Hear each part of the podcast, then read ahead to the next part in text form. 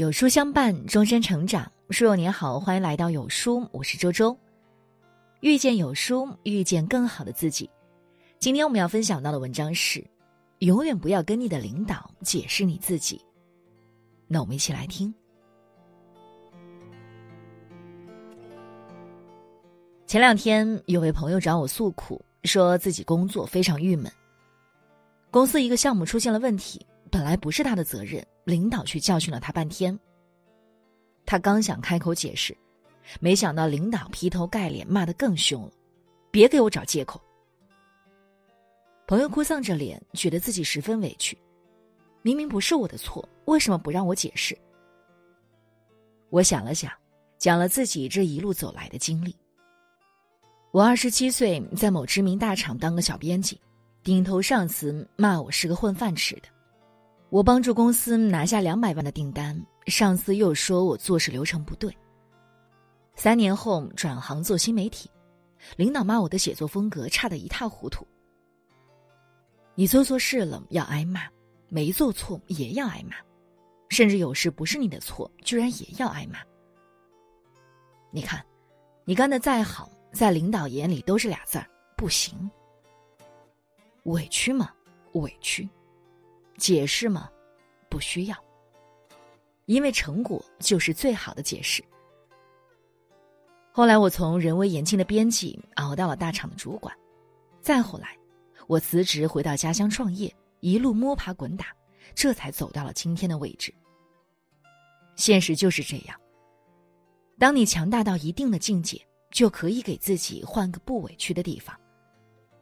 成熟的职场人，永远不会因为一时委屈费劲跟领导解释自己。董明珠讲过一个下属的故事。二零年的时候，格力开启了网络直播的业务，当时负责这个项目的是一个三十多岁的男高管。董明珠对直播带货抱有很大的期望，因此对这个部门的工作也很是重视。然而，就在董明珠首次直播的时候，直播间频频出现了卡顿、掉线的情况，导致当晚销售额奇差。面对这样的事物，董明珠勃然大怒，不断对着这位男高管破口大骂。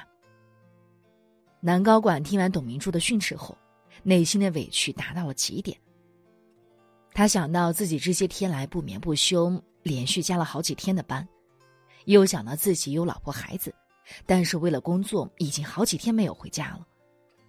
最后又想到直播卖货是整个团队的工作，出了差错也不能完全怨自己。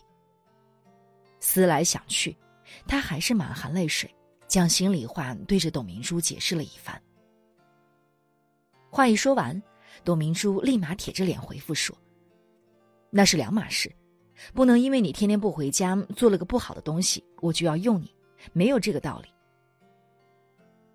话虽然扎心，但是却是职场不争的现实。成年人的世界，没有人在乎你是否加班到深夜，也没有人在乎你奔波劳碌到几点。别人只关心你有没有本事，拿出了什么结果。令人心动的 offer 中，曾经有一期的话题就是：职场中受了委屈，要不要和领导解释？伊丽静说：“你去解释的话，领导也无法共情。”因为委屈不是他受的，并且领导评估的是整体的工作，你的解释只会引起对方的不耐烦。孟非说的更为扎心。任何一个人或多或少都会受委屈，这就是我们生活中的一部分。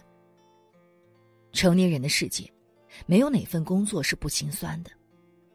遇到问题一味解释，不仅得不到别人的同情，更会被认为你在掩饰自己的无能。比起苍白无力的辩解，拿出成绩才是硬道理。多年前，我在北京一家大厂工作，当时我们部门招了个新人，是个青春洋溢的大学生。女孩为人很聪明，做事也勤恳，一直备受领导层的喜爱。但是有段时间，她的业绩却出现了断崖式的下滑。月末开会的时候。老板不由分说的对他进行了责骂。然而台下的他始终一言不发，不为自己解释半句。我不解的问：“你为什么不说清楚呢？明明是因为你母亲出意外了，你每天公司医院两头跑，业绩下滑也是正常的呀。没想到，他云淡风轻的回了这样一句话：“说了又有什么用呢？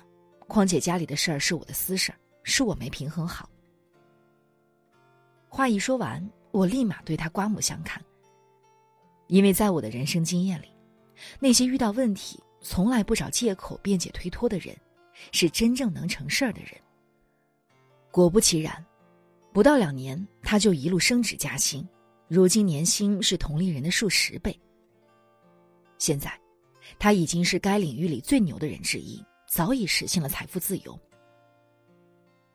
赛迪顾问执行总裁罗文曾经说过：“要解决问题，不要解释问题。”在职场这个残酷的小型社会，费劲解释是无用的。能够坦率承担责任，并用行动去证明自己，才是一个人最了不起的本事。博主顾军辉年轻的时候在某家银行做实习生。有一次，老板召集团队开早会，结果那一天北京一号地铁线出现了故障，停运了十分钟。虽然顾军辉很早就出了门。但还是因为交通堵塞迟到了。当他走进会议室的时候，老板一脸怒气的问他：“你不知道九点钟开会吗？”面对老板的质问，他并没有解释，他没有说北京地铁怎么出现了故障，也没有说自己提前多久出的门。他只是先简单道个歉，然后诚恳的说了句：“老板，给个机会，下次不会了。”听完这话。老板火瞬间就消了一半，于是就放了他一马。几分钟后，那些和顾军辉一起乘坐一号线的同事们也纷纷赶到会议室。但毫无例外的，进来的每个人都为自己辩解了一番。一号线停运了，我不是故意的。也是在此时，老板开始对顾军辉刮目相看。因为迟到的人有很多，只有顾军辉做到了不解释，有担当。自此之后，老板开始给顾军辉机会，在各种场合中有意无意提拔他。于是，顾军辉开始在银行业崭露头角，几年后更晋升成为该家银行的行长。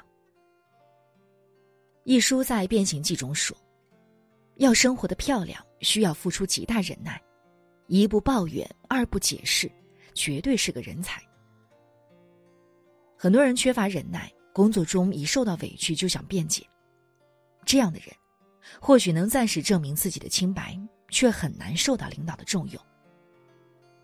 真正优秀的人，早就学会了咽下委屈，默默解决问题。